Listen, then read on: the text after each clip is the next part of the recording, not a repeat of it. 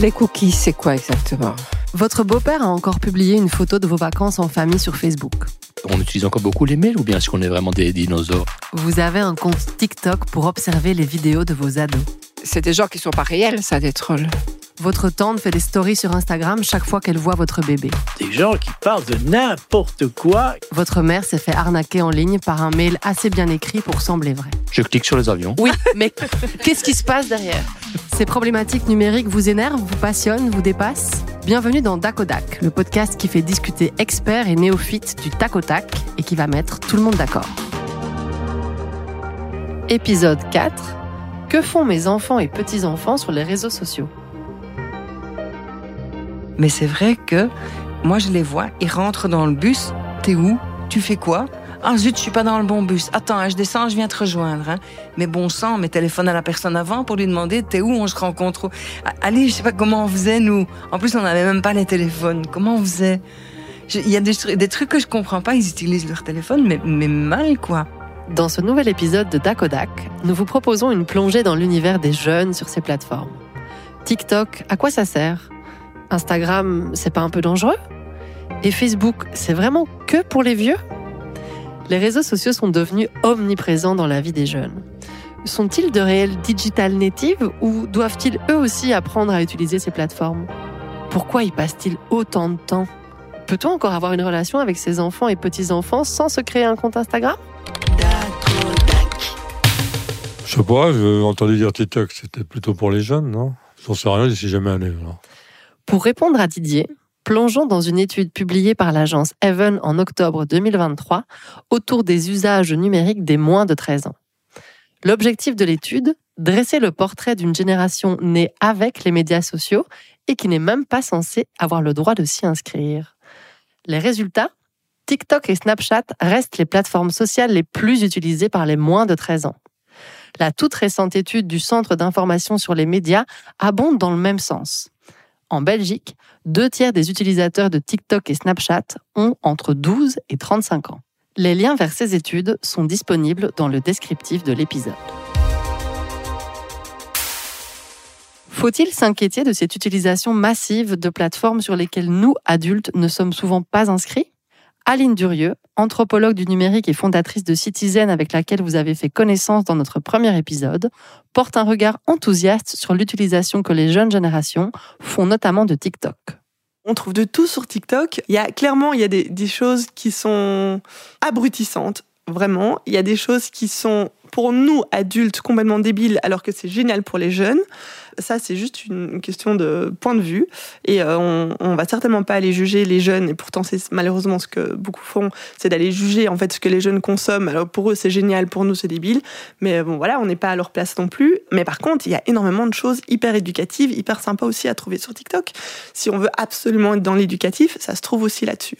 Je faisais un atelier dans une école et on demandait aux jeunes de trouver euh, comment concevoir des sondages. Eh ben, c'est sur TikTok qu'ils ont été chercher comment faire un sondage. Ils ont trouvé des, super bonnes réponses. Ils ont trouvé tout ce qu'il fallait. Ils ont vérifié aussi. Ils sont pas non plus euh, euh, complètement abrutis. Hein. Ils savent que euh, quand ils trouvent une info, ils vont aller, ils vont aller voir si l'info elle revient plusieurs fois. Éventuellement, ils vont aller voir sur Google aussi pour voir si l'info qu'on leur a donnée sur TikTok était correcte. Mais ils utilisent TikTok comme voilà comme outil de recherche en fait. Rien ne vous perturbe dans ce qu'Aline vient d'énoncer? Du haut de mes 35 ans, j'ai été bien étonnée quand elle a expliqué cette histoire de sondage et de recherche sur TikTok pour trouver le mode d'emploi. Mais c'est la réalité. Nous, les vieux d'Internet, nous utilisons majoritairement Google pour faire des recherches. À notre décharge, il s'agit précisément d'un moteur de recherche. Les plus jeunes, eux, vont entrer directement dans Internet via leur plateforme sociale préférée, YouTube, Instagram ou TikTok, selon leur âge. Parmi les réactions de notre panel de seniors lorsqu'on les a lancés sur la thématique des jeunes sur les réseaux sociaux, on a eu celle de Serge, effrayé par ce qu'il appelle la génération tête baissée. Moi, j'appelle ça la génération tête baissée. Ça, ça m'effraie plus encore que les applis elles-mêmes, quoi. Je veux dire, c'est la génération tête baissée quand même, quoi. Je veux dire, quand je suis dans le tram, je veux tous ces gens sont les têtes baissées. Il y a quelque chose comme ça d'effrayant là-dedans. Je trouve quelque chose qui est euh, de l'ordre de la perte de la communication en direct, comme ça, de la communication. Il y a une perte de même les regards et tout ça, quoi. Tout ça, c'est perdu. Les regards sont perdus euh, parce que les gens sont là tout le temps là-dessus. C'est comme ça. Didier et Marianne s'inquiètent, eux, des dérives possibles, voire de l'omniprésence du harcèlement dans la vie des jeunes en 2023. En effet, cette pratique autrefois cantonnée au cours de récré est aujourd'hui présente dans la vie des jeunes 24 heures sur 24. Parce que nous, on a l'avantage d'avoir euh, une certaine expérience de la vie, quand même. Mais c'est vrai que des gamins de 10 ans, euh, qu'on se, se truc entre les mains, euh, avoir des dérives euh, importantes et rapides.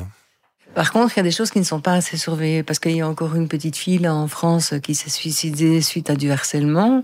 Et ça, je ne comprends pas très bien parce que bon, dans ce harcèlement, il y a quand même des mots les algorithmes devraient pouvoir trouver et dire oh là, il y a un problème ici.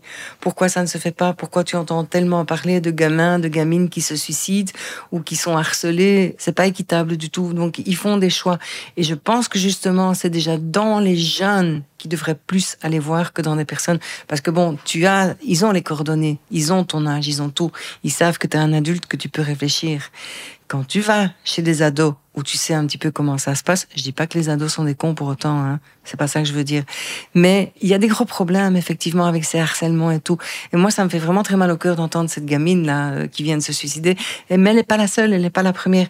Donc je pense qu'il ferait bien de focaliser un petit peu là-dessus d'aller voir ce qui se passe exactement.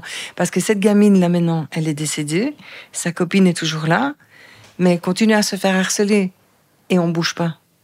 Il y a rien qui bouge et les gamines, euh, puisque ce sont des filles dans son école, continuent à la harceler avec des mots sur internet et tout, mais il y a rien qui bouge.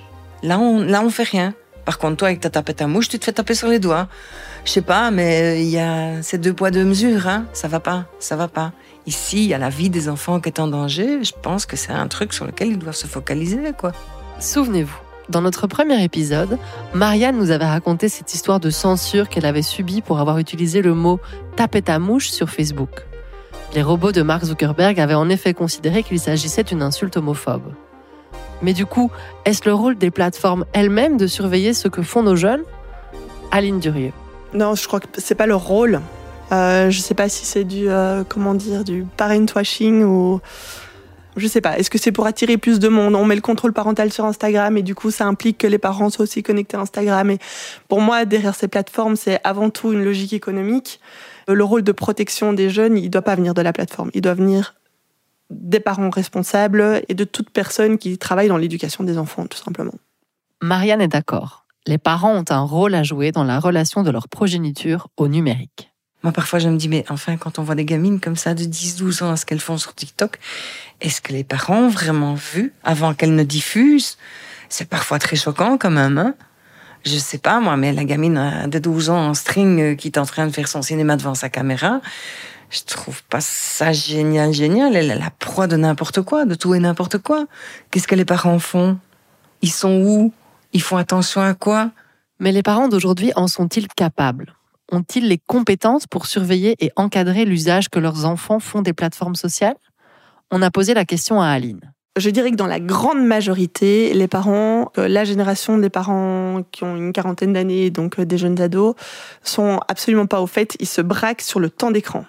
Voilà, c'est le temps d'écran avant tout. euh, et, tout ce qui est protection des données, n'importe quoi de plus positif aussi, ça sort complètement de leur champ ils sont vraiment braqués là-dessus. Alors évidemment, c'est pas tous, hein, il y en a plein qui ont plein d'excellentes connaissances, mais c'est pas de ça qu'ils vont parler avec leurs jeunes aussi. Euh, donc ça, c'est pour les parents qui ont la quarantaine. Et en plus, ces parents qui ont la quarantaine, c'est en fait ceux qui sont complètement paumés, je crois. hein. C'est ceux qu'il faut le plus éduquer. C'est ceux qui sont complètement en freestyle, en fait, sur, euh, sur les réseaux sociaux. Pour moi, la génération alpha, donc ceux 2010 et après, ils ont beaucoup de facilité et ils sont déjà très fort sensibilisés. Ils sont sensibilisés par des éducateurs aux médias, etc., notamment, ou des enseignants qui s'intéressent à toutes ces thématiques, mais pas nécessairement par leurs parents, les parents qui eux-mêmes devraient être éduqués. Aline évoquait il y a quelques minutes le contrôle parental sur les réseaux sociaux. Est-ce la panacée? Ne suffit-il pas de fixer une majorité numérique, un âge à partir duquel on estime que les jeunes sont capables de gérer leur présence sur les plateformes sociales? On en a discuté avec maître Sandrine Carneroli, qui nous avait déjà éclairé dans notre deuxième épisode autour du droit à l'image sur les réseaux sociaux. Cette majorité numérique, elle existe déjà, elle est fixée dans le RGPD, le règlement euh, général sur la protection des données qui a été voté euh, en 2016. Euh, dans ce texte, le Parlement demande à chaque État membre de fixer la majorité numérique. la France l'a fixée à 15 ans, la Belgique l'a fixée à 13 ans, le pays le plus sévère c'est l'Allemagne qui la fixe à 16 ans. alors pourquoi en Belgique, pourquoi on a fixé ça à 13 ans? Euh, c'est sur base de statistiques de Child Focus qui a relevé que euh, les jeunes de 12-13 ans sont fortement présents sur Internet et les réseaux sociaux, mais c'est aussi euh, 13 ans euh, ben, l'âge de ce qu'on appelle l'âge du discernement. C'est l'âge à partir duquel un enfant est capable de faire la différence entre le bien et le mal, que ce soit pour lui ou pour autrui. Donc en Belgique, cette majorité numérique, elle est fixée à 13 ans dans la loi de transposition du RGPD euh, votée en 2018. Pour terminer cette plongée dans l'univers des réseaux sociaux vécus par nos enfants et petits-enfants, on vous propose quelques conseils de notre experte en parentalité numérique, Aline Durieux. Intéressez-vous à ce que font vos jeunes en ligne. C'est hyper important. Je le dis à chaque fois, mais pourquoi est-ce que vous vous intéressez à, alors, match de foot, pourquoi est-ce que vous passez trois heures sur une banquette euh, à un match de n'importe quoi, etc., le samedi matin sous la pluie, mais que par contre, dès qu'ils veulent vous montrer un jeu qu'ils font en ligne dans lequel ils sont hyper investis, du coup, c'est blocage total.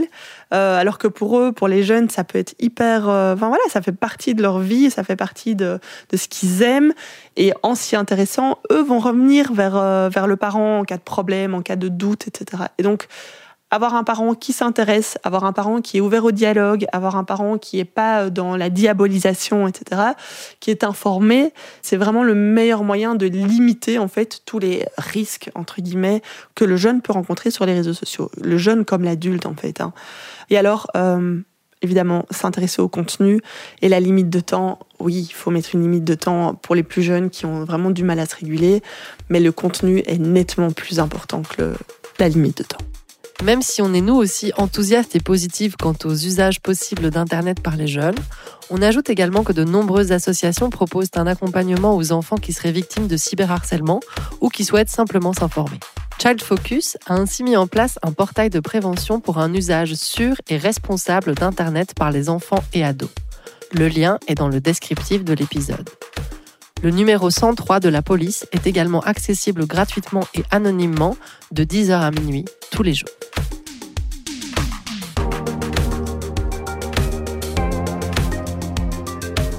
Merci d'avoir écouté le quatrième épisode de Dakodak. Notre prochain épisode sera consacré à l'apprentissage du numérique par les seniors.